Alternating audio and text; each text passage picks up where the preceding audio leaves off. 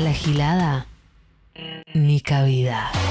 Ivana German, miércoles 20 a 21. Ni cabida. Nacional Rock.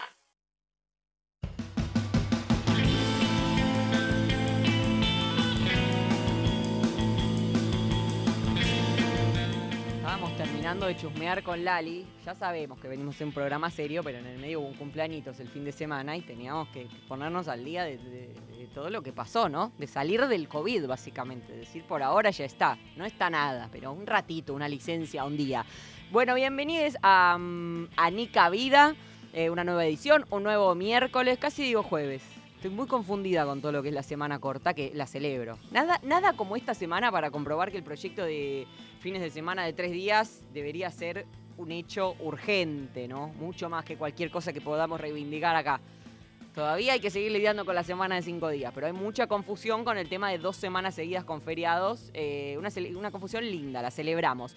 Pero esto, otro miércoles aquí en Nica Vida para atender algunas cuestiones de la agenda de género. Hoy nos lanzamos, pero de lleno, con el tema efemerédico, podríamos decir, efemérico, eh, porque este domingo es el Día de la Madre.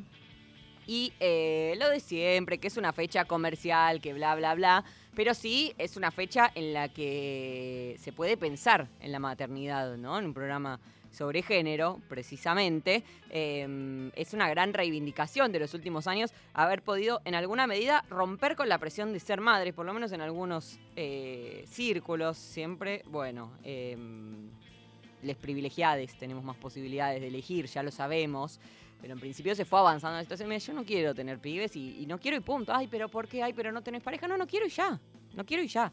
Y eso empezó a poder decirse sin sentirse quizás tanto una mujer incompleta, ¿no? Como que la realización es eh, reproducirse, básicamente, incubar, parir y traer más seres a este sistema, a producir, ¿verdad?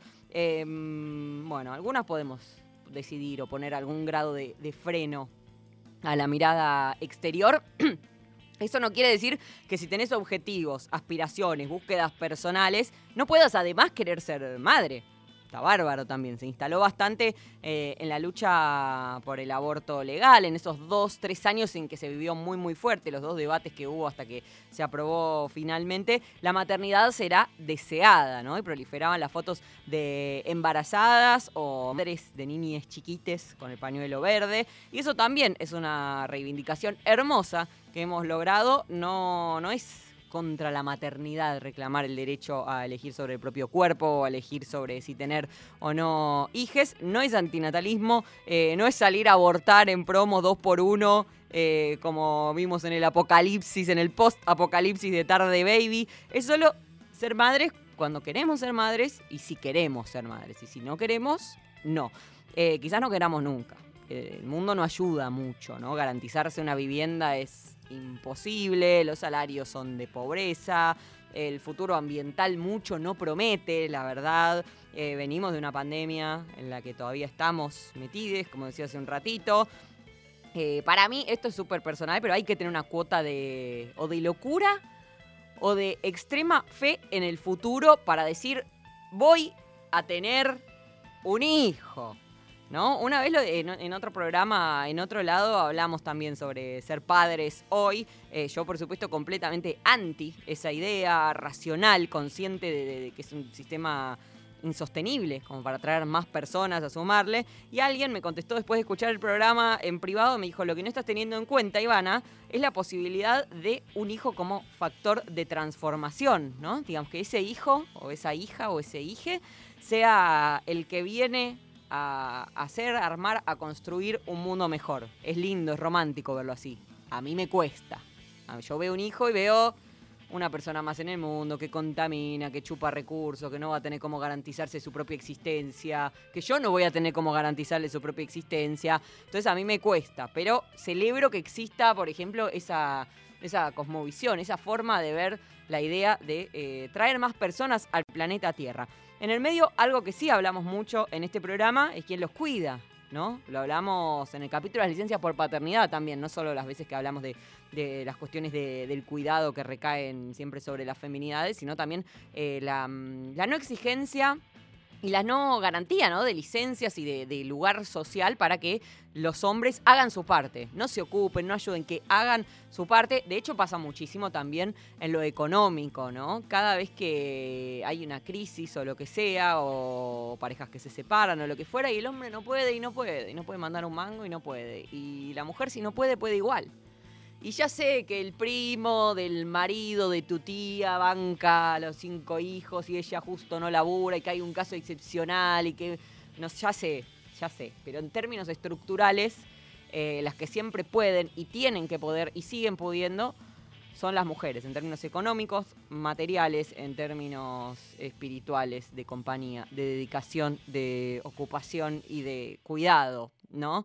Em, y los hombres no tienen que elegir nada. Esto lo hablamos también en el, coso en el capítulo de licencias por paternidad. No tienen que decir, bueno, realizo mi carrera, me realizo como profesional, avanzo en esta vida eh, y a la vez tengo un hijo y no hay que decir una cosa o la otra.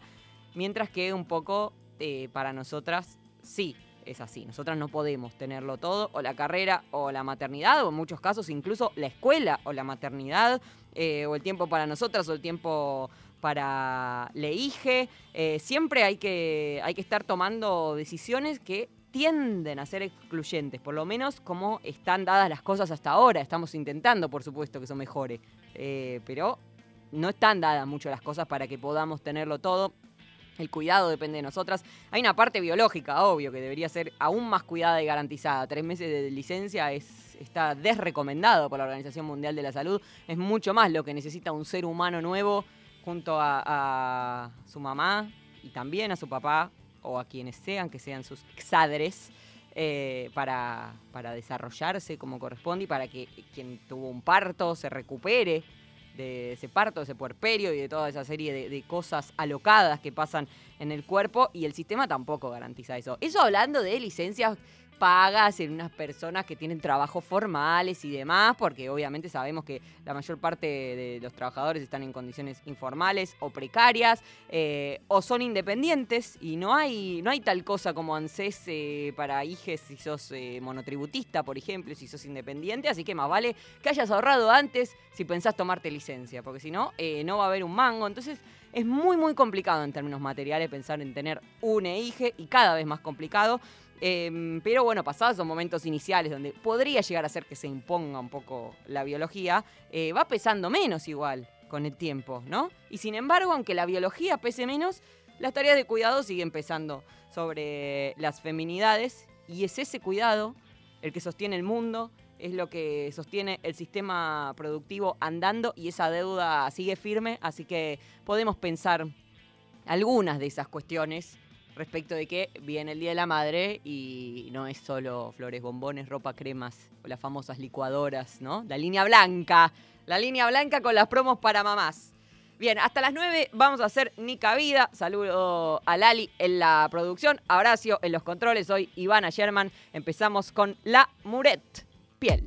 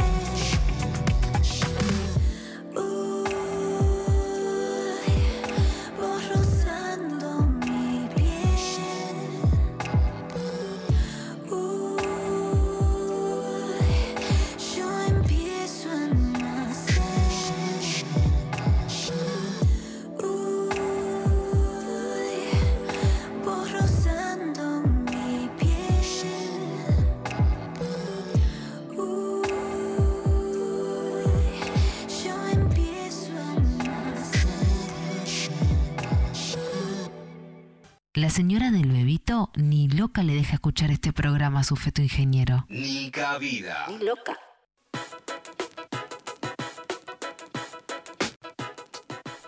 Bueno, estamos hablando un poco de que este domingo es el Día de las Madres, alejades de la cuestión de si se compran regalos o no, sino pensar la maternidad una vez más en este espacio con una conductora que ni es ni va a ser madre. Entonces hay una, hay una experiencia que falta. Vamos a hablar con alguien que que conozca la materia, por lo menos que haya sido madre. Bueno, y algo más ha contado sobre el tema. Vamos a hablar con Amparo Aguilar. Ella es directora de Mala Madre, que es eh, un documental que raconta una serie de, bueno, testimonios en realidad, pero precisamente sobre la experiencia de eh, ser madre por parte de distintas mujeres de distintos orígenes. Eh, y hay algo muy lindo también porque entrevista a sus propios hijos. En un ratito hablaremos de eso quizás. sobre esa experiencia de sentirse podríamos decir siempre insuficientes. Hola Amparo, ¿cómo estás? Bienvenida a Nica Vida, soy Ivana. Buenas, muchas gracias eh, por el convite y por todo esto. Y qué interesante y qué importante que podamos hablar de este asunto, quienes elegimos y quienes no eligen la maternidad, porque es como parte de la cosa, pienso. Sí, hay una pregunta que empieza el documental que me gustaría hacerte. Eh, voy a spoilear, ¿no? La contestás en el documental. Em, ¿Qué es ser una buena madre? No le voy a contestar tampoco. Pero la pucha. Dije, vamos con exclusiva. Hicimos toda una película para darnos cuenta que no hay una respuesta para eso. Lo que puedo contestar como activista, como directora, pero también como activista, es que si ser buena madre es toda esa construcción que el sistema patriarcal y capitalista pretende de nosotras, yo no quiero, digamos. Me, me alegra entonces conformar las filas de las malas madres. Em, pero creo que, lo interesante es que hay mandatos alrededor de esto que son muy distintos para cada una de nosotras, cada una, como no, en todas las circunstancias, no para todos, el mandato de buena maternidad se construye igual, pero siempre existe, digamos. Las, eh, las que queremos eh, compatibilizar maternidad con, con un desarrollo profesional, tenemos el problema de que eso pareciera ser incompatible, las que quieren armar un plan eh, Laura Ingalls elegido, entonces están fallando al ideal de la mujer eh, moderna y, empoderada, como siempre hay un asunto ahí que no, que no alcanza. Eh, Hay algo sobre nosotras que se construye, así funciona, ¿no? Así sigue andando el sistema, eh, sobre la falta permanente. Si bien obviamente ser humano es lidiar con la falta, eh, pasa también con la estética, no sé, como somos, pasa con lo que sea, con las cuestiones profesionales, viste que siempre nos auditan muchísimo más y nos exigen muchísimo más para ocupar quizás un lugar que un hombre le exigen mucho menos, como estar siempre en deuda, me parece que excede la, la, cuestión de la maternidad. sí en, esta búsqueda ¿no? del documental, ¿lograste dar, al menos tangencialmente, con alguna mujer que diga, yo soy buena madre? Sí, claro. Em, desde dos lugares, te diría. El de la negación, em, que es una gran balsa de supervivencia, eh, y, después el de eh, el del el del activismo, digamos, ¿no? El de la cosa más laburada, más trabajada también, como esta idea eh, que creo que era de Winnicott, de la madre suficientemente buena. Porque por otro lado hay algo que, eh, interesante que es, primero poder, eh, sin caer en discursos New Age y medio, para mí medio falopa, de, ciertas corrientes de feminismos más liberales, ¿no? Donde está esta idea em, de que todo lo que hagamos va a estar bien, y que, que no, digamos, eh, no, no todo lo que hagamos va a estar bien, podemos producir daño a nuestros hijos, podemos producir daño a nuestro entorno y en todo caso es ver qué hacemos con eso, porque lo que, es lo que sí no, se nos aparecía muy claro en, en el transcurso de hacer la peli era que en la medida en que se arme este combo peligrosísimo, digamos, de silencio, culpa, este, eh, eh, construcción de una fachada de, total normalidad y em, cierta, cierta cosa de tratar de todo el tiempo seguir con, tratar de alcanzar lo inalcanzable, no tenemos tampoco margen para tejer red de qué hacer con los pibis cuando uno está patinando, ni cómo se piensa la protección de las infancias también, ¿no? Porque hay algo que se arma ahí donde los pibis son los fusibles son los fusibles de un montón de cosas, esta idea loca de que ganamos menos plata y necesitamos más. eh, y la ausencia del Estado y las políticas públicas en esas cosas. O sea, hay, hay problemas, digamos, que si no los podemos poner afuera, no los podemos pelear políticamente, ¿no? Bueno, de hecho hay una eh, parte, no, sé, corregime si no, si no la entendí bien o se me escapó, pero hay una parte en la que repones como una conversación con tu mamá, un mensaje sobre que vos como que le manifestás tus miedos y ella te dice, eso nos pasa a todas, eso sí, no lo cuentes. Eh, claro. lo, entendí bien, ¿no? Eh, entendiste bien. hay algo como también en, esta lógica de la deuda permanente y todo, de si, si sentís que está fallando vos, silencio. Entonces así nunca se lo vas a decir a otra. Y nunca va a pasar la situación a que dice, ah, para, yo también soy un desastre. Uy, espérate, yo también Ah, entonces somos todas un desastre, esto es normal. Eh, y no, no, sentís la culpa, quizás, o se limita esa culpa, ¿no? Claro, sí, total. Yo creo que mi vieja pobre ser, porque quedó tan expuesta, porque en realidad yo creo que me lo decía después de una experiencia terrorífica, donde yo hablé en público de algo y, la respuesta fue, qué bicho que sos, ¿cómo se te ocurre decir semejante cosa? me dijo, no seas bestia, ¿no? No te expongas, porque es eso. Si hay un lugar de exposición, eh, es para, para, para las mujeres o para las identidades feminizadas, incluso son los momentos de vulnerabilidad. Toda la situación hospitalaria, toda la situación con la escolaridad inicial, hay un montón de momentos donde estás claramente en desventaja con el sistema. Y en esos momentos te pones la cabeza y te la cortan, lamentablemente. El punto es cómo hacemos otras cosas entre nosotras, ¿no? Esto que decías, che, en vez de en, en la salita pediátrica, en vez de decir estoy bárbara, ¿qué pasa si decimos, che, esto es eh, el barro, muy profundo? ¿Qué onda? ¿Cómo le estás pasando vos? Bueno, solo eso habilita un montón de cosas ojalá a la larga sean emancipatorias para nosotras y para los pibis, digamos. Ojalá. Recién decías eh, momentos en los que están eso como una picadora de carne las madres. Hay un, hay un rato largo destinado en el documental a la violencia obstétrica. Es medio como una prueba de fuego, un rito iniciático, ¿no? Eso, atravesar por un parto en las condiciones en las que se acostumbra a atravesar, por lo menos en Argentina. Sí, eh, sí, pareciera que sí, que al final es mucho más un parto te rompe la cabeza, ¿no? Yo también lo entendimos haciendo la peli, como era muy difícil poder hablar de todo esto sin hablar del parto. Em, no importaba si había estado buenísimo o había sido un bajón, es, eh, en sí misma una, experiencia muy desestructurante, digamos. Entonces empezamos a preguntar por el parto siempre, y sí, aparece una cantidad de porquería del sistema de salud que es una cosa impresionante. Em, en, la misma, en la misma lógica también de, lo de recién, ahora que lo pienso, eh, porque también el parto es una situación muy, como muy personal, imagino que la vivencia es propia, eh, y ahora que se, habla más de violencia obstétrica, pero antes era como, yo me acuerdo, mi mamá contando el parto de mi hermana, no, tuve una mala suerte, tuve una mala suerte, claro, y de golpe todas empiezan a contar es decir, esto es un problema eh, sistemático. Acá hay una violencia eh, estructural contra mujeres en la situación más vulnerable que se puede imaginar.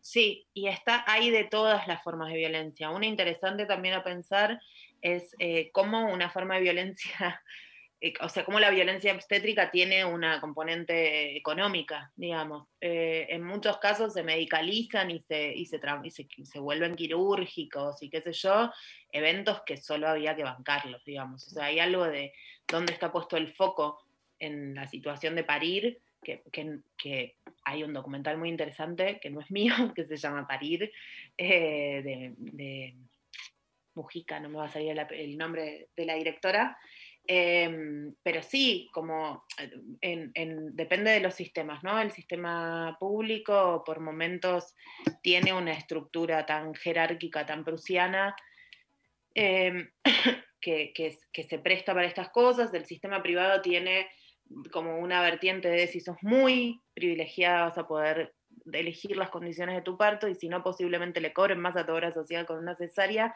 Y en todos lados hay problemas y el centro está puesto en los médicos eh, y no en las pacientes, digamos. Es, demencial lo que pasa ahí. Hay una eh, como una idea igual que eh, yo la respeto también si querés tener una cesárea y podés y no, no, no querés no sé, atravesar todo ese dolor. Creo que hoy veía que Pampita, no sé si lo leí en Twitter, Pampita dijo, "Yo pedí urgente la peridural porque todo sufrimiento que puedo ahorrarme, yo me lo quiero ahorrar." Eh, y, también pensar en, porque el parto respetado se aplica más en instituciones públicas quizás, pero si che, en institución pública tenés que parir sin anestesia. decís, no es un derecho no sufrir, no tener ese dolor tan horrible si, si, si es muchísimo. Bueno, es que eso es re, es re interesante lo que decís, porque es cómo hacemos para no generar contramandato. Claro. Em, sí, eso, o sea, eh, eh, incluso esto, amamantar. Bueno, amamantar es bárbaro, pero si, si, todo se te da como el orto, lo estás pasando mal, eh, la experiencia psíquica de tener que sostener eso es, de locos también. O sea, ¿cómo, cómo hacemos nosotros? Y ahí, nosotras las feministas ilustradas de clase media profesional tenemos un laburazo en cómo no transformar la que es nuestra experiencia válida en el espejo del mundo, ¿no? Eh, y en lo que tienen que hacer. Y eso, qué sé yo, si alguien quiere una cesárea, avanti. A mí me daba tanto miedo que me pinchen la médula que tuve un parto de lo más hippie, solo porque me daba miedo, no porque pensaba que era mi opción, ¿entendés? Era como... O sea, te daba más miedo eso que el miedo al dolor, por ejemplo. Re, dije, bueno, el dolor, qué sé yo, pasará, pero que me pinchen la médula me parecería, me parecía como loquísimo y no, y no lo hice. Y obvio que después grité como una zamarrana, por favor dame algo, y ya no había tiempo. bueno, ya no era momento. Eh, bueno, de hecho, eh, se habla, es muy interesante eh, uno de los testimonios que habla de un manto de amnesia, que em, lo dice en cuanto a poder seguir prácticamente conviviendo con tus hijos, poder olvidar también lo que ellos hacen para poder seguir amándolos. pero me imagino que eso aplica también al parto, si no, no tenés un segundo hijo. ¿Cómo tenés un segundo hijo después de todo que estás contando? No, no lo sé de nuevo, ¿o sí? Igual hay toda una corriente a la que yo adscribo bastante, no me preguntaste eso, pero que habla del parto como una experiencia más de la sexualidad, que es muy interesante y que también creo que hay algo ahí. Em, con la peridural no te enterás. Em, y, sin la peridural sí te enteras de que después del dolor viene un placer enorme. Y, eso tampoco nos lo cuentan, digamos. Que también pienso, bueno, cuán revelador puede ser para un cuerpo em, de mujer conocer esos niveles de placer y que también me sorprende que la ciencia médica nos lo haya ocultado tanto rato. ¿Es linda eh, droga? sí. ¿Eh? ¿Es linda droga? Es como una droguita linda, sí, muy. muy. Eh, Sí, el manto de amnesia en todos los órdenes, también olvidarnos de lo bichas que somos a veces, qué sé yo, como bueno. sí, perdonarte vos misma también. Sí. Porque también medio que con el pibe tenés que seguir viviendo. O sea, te perdones o no, te olvides que seguir viviendo cuando vos te fuiste también. O sea, por supuesto, cuando lo pariste, cuando no sé qué, pero también cuando había una secuencia que después sacamos porque era muy victimizante, muy como entregar demasiado la cabeza para que nos la corten hablando de esto, pero que era cuando fue la vez que más te zarpaste con tu hijo, que decís, no puedo creer que atravesé ese límite. Y había muchas, y eran, o sea, escuchadas fueran de contexto, hasta eran muy graciosas, pero porque sí, porque e, es, mucho. Es mucho todo. Es mucho y no se hace todo bien. Mira, justo viene a colación lo que decís. Después de, grabar el documental y de escuchar estos testimonios tan íntimos, ¿cambió tu percepción de vos misma como mala madre? Eh, sí. Dijiste, capaz no soy tan mala. O soy malísima. Eh, no, pero, pero pude adoptar, pude sí ser más amorosa con, por ejemplo, la necesidad de distancia. Creo que no sé, y es re loco, porque Virginia Woolf escribió un cuarto propio hace cuántos años. Y sin embargo, para mí entender que, por ejemplo, era muy importante que yo me aleje de mis hijos por momentos, que eso era lo que me permitía conservar cierta, bueno, mi subjetividad más o menos armada y qué sé yo, y que eh, faltarles era un buen plan fue lo que más me costó y creo que fue lo que la peli más me dio. Incluso por eh, exigencias laborales, como haciendo la peli tuve que faltar de mi casa. Y, eso sucedió de hecho, Eso es lo que tiene que ver justamente con la lógica de que para vos poder ausentarte o faltarles o tener un momento sola, tiene que haber alguien más que los cuide, alguien más que se ocupe, o sea, alguien más que, que, cuide. Ese es el problema de, del sistema, justamente. Cuando es, muy emocionante, por supuesto, ver todos los testimonios de vos entrevistando a tus propias hijes. Eh, y es muy representativa esa la, parte cuando decís em, algo que me cueste hacer, les preguntás y te dicen trabajar y estar con nosotros. O sea, es como todo, todo el conflicto es eso, histórico, sistémico. Sí, es sistémico, re. Re. Sí, es un temón, es un temón que, yo insisto que me, rompe el corazón que nuestro Estado no lo termine de resolver. O sea, la escolaridad obligatoria empieza a los tres años y la licencia se termina a los tres meses. En el medio hay un montón de plata que hay que tener o otras feminidades ocupándose, abuelas, tías, vecinas, no sé qué, o fin, no hay mucho más. Y eso es un problemón. Es un problemón y que también trae esto a como, bueno, ¿qué hacen las compañeras en los barrios? Cuidan pibes. Eh, en los comedores, en los merenderos, en, los, en, todos los espacios están cuidando a los pibes de otras también. O sea, hay un temón ahí. Em, Por eso ese, es el trabajo que, sostiene, porque si no están esas mujeres cuidando, después, eh, bueno, no están esos chicos listos para salir al mercado laboral o no están esos hombres pudiendo salir a trabajar, es como todo el, bueno, lo midió el Ministerio de Economía, 15% del PBI representa el trabajo de cuidado, más que cualquier industria. Entonces, eh, es como, parece como, bueno, una, una, una, cosa que eso, que haces por elección, por amor, porque no queda otra, y es como estás sosteniendo con tu trabajo el sistema entero. El sistema, sí, total. Eh, no, no, no hay, no, no hay sin los cuidados. Es, es eh, y es muy inquietante también, porque somos las, las, sostenemos el sistema desde ahí y también sostenemos el sistema desde lo cultural, digamos, en relación a, a naturalizar eh, prácticas, ¿no? Entonces, todo esto que está pasando con la agenda de cuidados es alucinante, cómo se puso de relieve algo que parecía que, no estaba ahí y que se sostiene para siempre. Además, siempre está la fantasía de que solo tiene que ver con este periodo de tiempo. No sé, eh, a mí me pasó hace poco que me accidenté, estuve tres meses postrada. Em, y la persona que vino a resolver que mis hijos vayan a la escuela, que no sé qué, fue mi mamá. O mm. sea, eso se sigue reproduciendo en un montón de momentos de la vida y siempre caen en los mismos sombritos, las, las joditas. Sí, es así. Eh, lo último que te quiero preguntar, más que nada es para que lo desarrolles, es la idea que planteas al final de la maternidad como trinchera. ¿Cómo funciona como trinchera? Bueno, es que es esta pregunta que además ahora y con pandemia y todo aparece tanto de, bueno, este, casi que hay un planteo de que tener hijos es antiecológico y que no sé yo qué. Lo, yo lo sostengo. ¿Eh? Yo lo sostengo. ¿Vos lo sostenés? Sí. Mira, a mí me parece que voy a chicanear como chicaneé una amiga mía el fin de semana, que es este, prolongar eternamente la vida es mucho más antiecológico, es mucho peor plan, y ahí en eso estamos, digamos. ¿Decís traer eh, hijos pero morirse antes uno? de población, ¿eh? ¿Decís mejor traer hijos y morirse antes uno? Por, ejemplo. Mi mamá, voy a citar a mi madre, pues estamos con colación. Mi mamá tiene un dicho que me, dice desde muy chica, que es hay que saber morirse a tiempo. Y es un mantra en mi familia. Es un mantra en mi familia, hay que saber morirse a tiempo. Pero traer más gente, se puede uno morir a tiempo y no traer más gente al mundo también. Puede ser, puede ser. Igual, eh, cuando vos seas vieja vas a querer que alguien te cure y, o que alguien te atienda en el súper o que alguien te traiga la pizza y ese alguien va a ser alguien más joven que vos, que no va a ser tuyo, pero va a existir como parte de nuestra comunidad. En ese punto, ese, estos pibis que están ahora son parte de nuestra comunidad y son míos, pero de todos, un poco. Todos vamos a gozar de los beneficios que estos pibites traigan.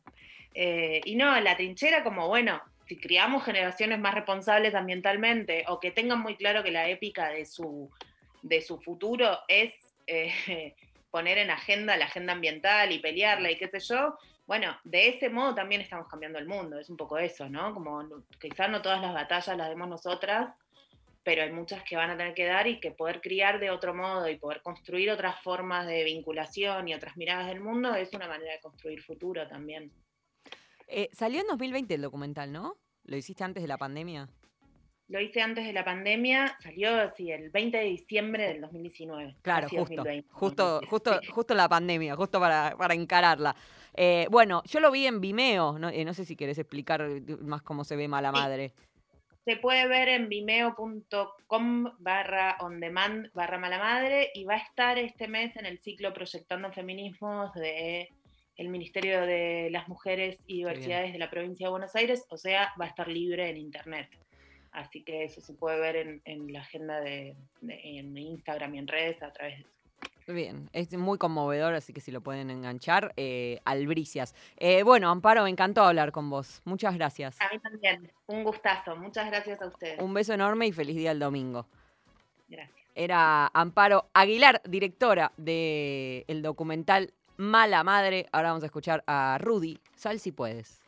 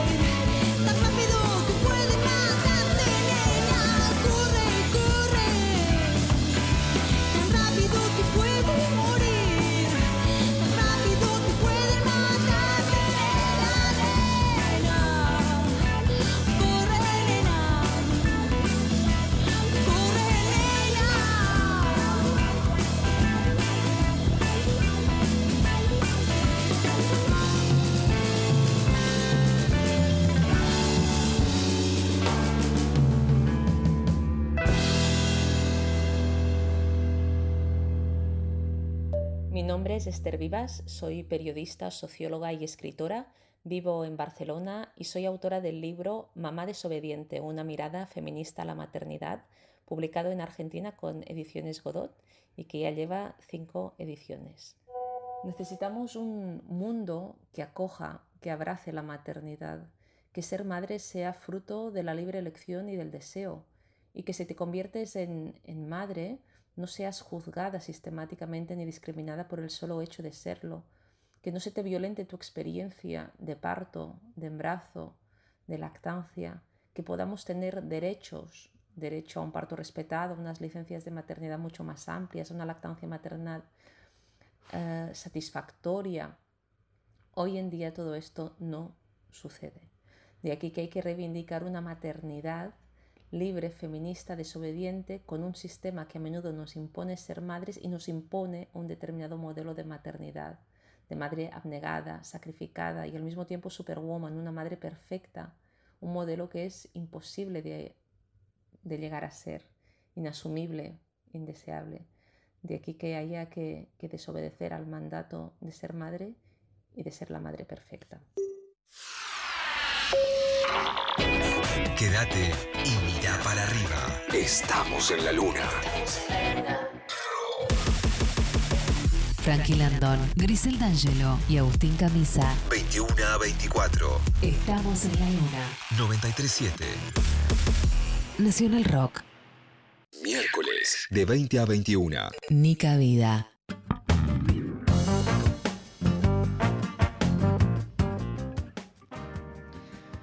Nos queda un ratito todavía. Ayer fue 12 eh, de octubre, el Día del Respeto a la Diversidad Cultural. Hace no tanto tiempo que se llama así, no sé si estoy citando correcto el nombre, pero yo también soy un poco vieja.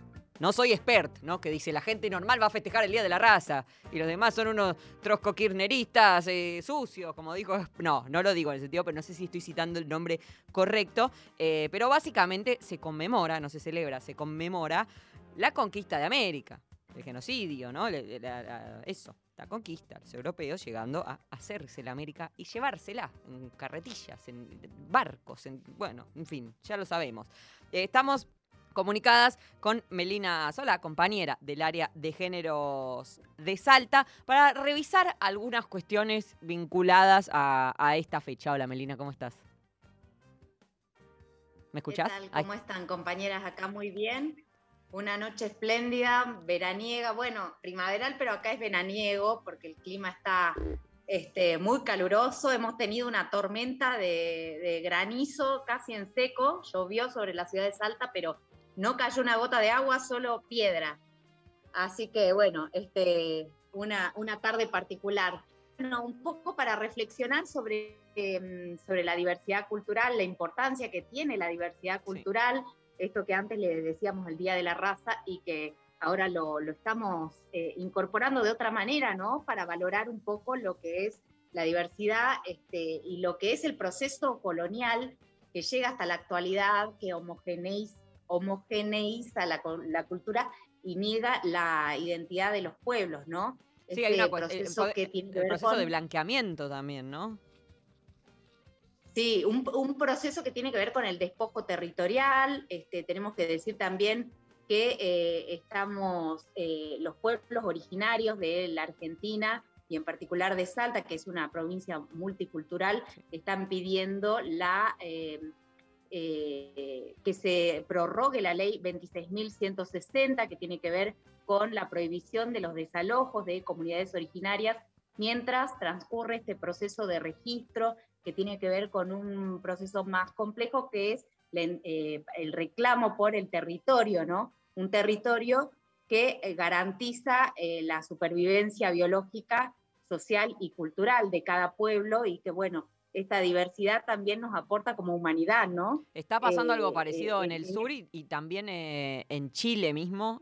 Bueno, acaba de, declarar Piñera el estado de excepción directamente en el conflicto mapuche. Es como una cuestión que hace me parece, a la vida latinoamericana, ¿no?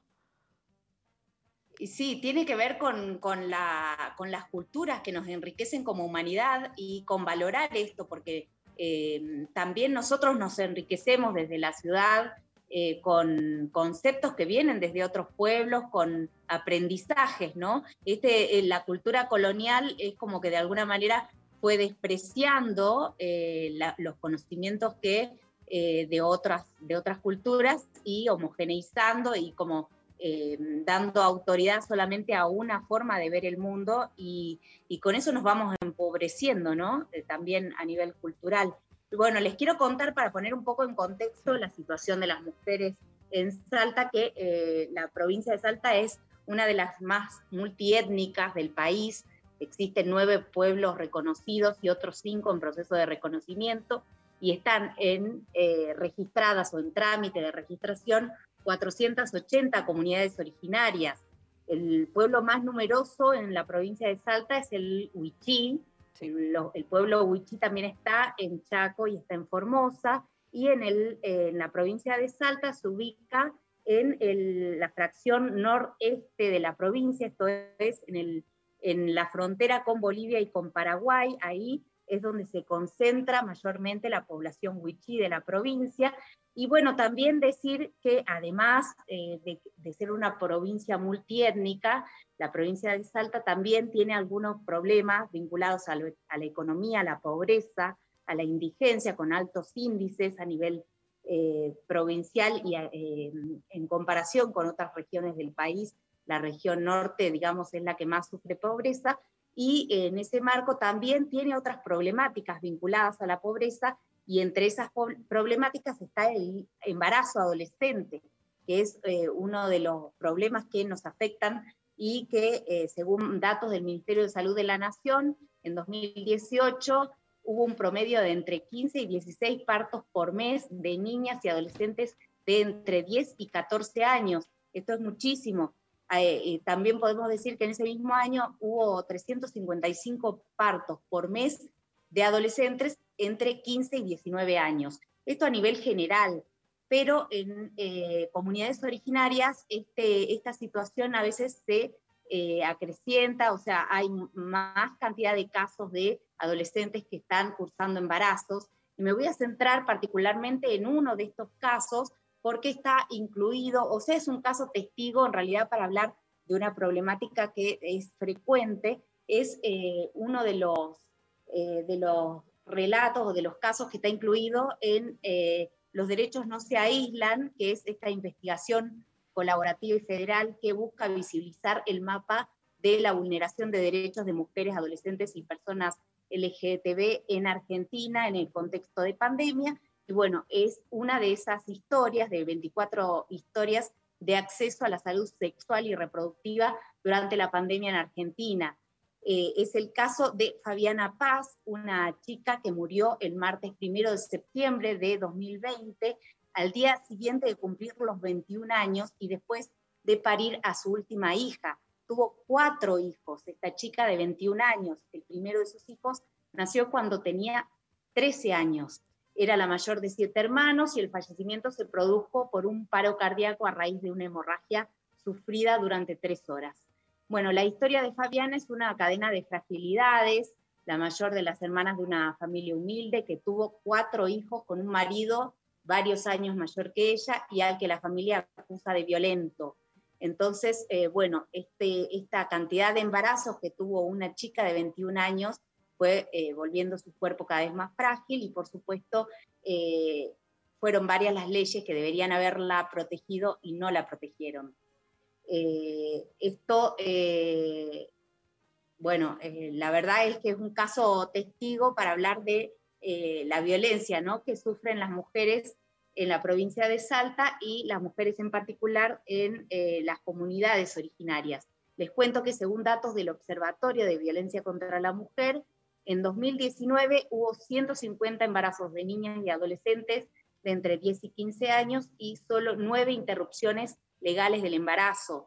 Así que ahí estamos viendo una serie de eh, situaciones que nos ubican, digamos, en una situación eh, de fragilidad a las mujeres, y en particular a las mujeres de en, edades en las que todavía ni siquiera existe el consentimiento, o sea que son eh, en, gran medida eh, embarazos productos de, un abuso que eh, caben para, para o aún antes de, que el aborto sea legal, cabían en los causales también. Siempre en el norte fue más, tortuoso que adhieran al protocolo de interrupción legal del embarazo y demás. Bueno, también hay que decir que eh, hubo y está habiendo algunos impedimentos para acceder a la ley IBE, pero bueno, poco a poco se va estableciendo en la provincia de Salto una provincia con una fuerte incidencia de la Iglesia Católica, donde las instituciones de salud eh, tienen muchísimo personal que es objetor de conciencia, donde han metido presa a una médica por eh, garantizar el acceso al aborto legal. Entonces, eh, bueno, es eh, una, una, provincia donde las mujeres, digamos, sufrimos violencia en forma explícita y particularmente, ¿no? Así que, bueno, nada, decir que este, estas son situaciones que aún hoy se viven, violencias, violaciones, pero bueno, no me quiero quedar con eh, toda la, parte negativa porque, este, como les decía, eh, la cultura wichí y todas las culturas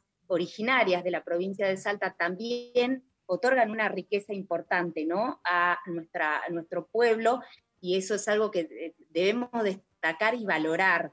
Creo que por ahí esto recién está empezando a valorarse, todavía desde el sistema de salud se, se acusa a las víctimas de sus propios problemas, este, que se llevan a los chicos al monte las mujeres porque no quieren que los atiendan y ahí mueren eh, por desnutrición. Bueno, son, hay algunos problemas, digamos, entre el sistema de salud y las comunidades originarias. Hay problemas, digamos, a nivel del Estado para eh, poder aplicar políticas efectivas respecto a las comunidades originarias y tiene que ver un poco con este desentendimiento eh, el no tratar de igual a igual a otro pueblo, entonces es como que el, Estado es, eh, es eh, reactivo, no es receptivo, digamos, de otras culturas, no está conformado de, de, manera multicultural, sino que más bien es colonialista al día de hoy. tenemos algunas leyes que tienen que ver con, por ejemplo, tenemos una ley de red de apoyo sanitario intercultural e interinstitucional para pueblos originarios, pero esta ley no se está, eh, no, se hace carne, digamos, no tenemos los, eh, traductores bilingües para que estén facilitando la asistencia sanitaria, entonces es muy difícil que eh, las personas de pueblos originarios se acerquen porque tienen temor, porque son maltratados, porque son discriminados. Entonces hay una serie de factores que intervienen en esta fragilidad en el acceso a los derechos que tienen muchos pueblos de nuestra provincia. Pero bueno, como les decía, para no eh, y, poner en valor también la cultura de los pueblos originarios, quería hablarles de em, un encuentro intercultural poético que eh, realizó el Centro Cultural Tehuoc, eh, se encuentra en la comunidad Huichí de Santa Victoria 2, esto es en Santa Victoria Este, como les decía, una comunidad de las que está en este punto tripartito entre Salta, eh, Bolivia y Paraguay, eh, que con una beca del Fondo Nacional de las Artes han logrado, además de tener este centro cultural, que lo vienen teniendo desde hace muchísimos años, con esta beca del Fondo Nacional de las, de las Artes han logrado editar un libro, un libro de poesía eh, poesía bilingüe, poesía wichí, eh, que está traducida al castellano, eh, en la que han participado también poetas urbanos y han participado mujeres poetas de esta comunidad Santa Victoria II. Y bueno, lo que nos comentaba una de las, de las personas que trabajó en este proyecto, que es Verónica Ardanaz, es que el idioma wichí es naturalmente poético es una, una, lengua que ahora la vamos a escuchar, es muy musical y es además es una cultura que valora muchísimo el cuidado del medio ambiente, algo que deberíamos, digamos, deberíamos aprender de esta cultura muchísimo, eh, sabiendo, bueno, cómo está la situación ambiental en el mundo, con tantos incendios, con eh, con contaminación, con fumigación. el mundo colapsando. Este eh, vamos, que quiero que ya se nos acaba el programa y quiero, no quiero que nos quedemos sin, sin escucharlo, ¿te parece? Dale, vamos a escuchar entonces la voz de Paloma Mendoza, una poetisa eh, wichí, que, y con esto nos despedimos eh, y bueno, la, saludo afectuosamente desde Salta. Gracias, Melina. La wen. La wen o wen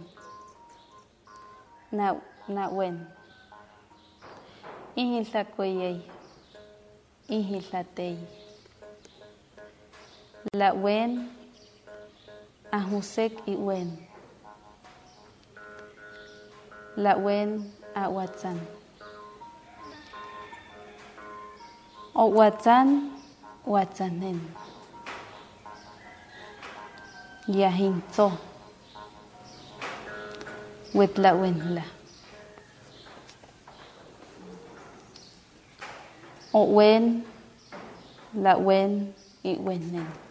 Ves. Ves, veo, vemos. Está en nuestras manos, está en nuestra visión.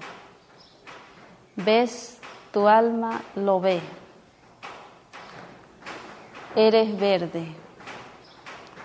Soy verde. Son verdes. Mira a tu alrededor y lo verás. Y lo veré y lo verán.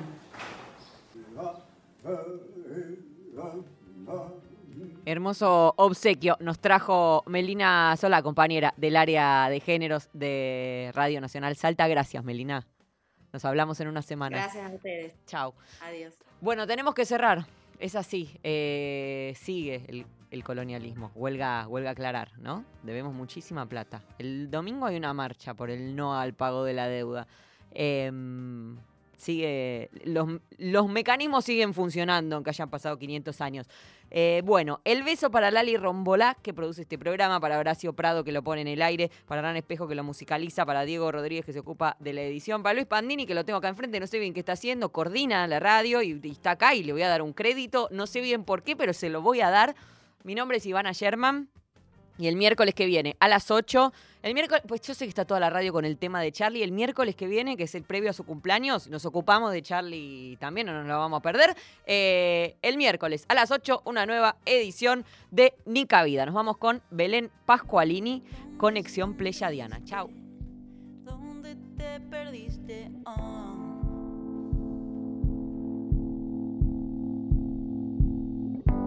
Diste y elegiste elegiste por error.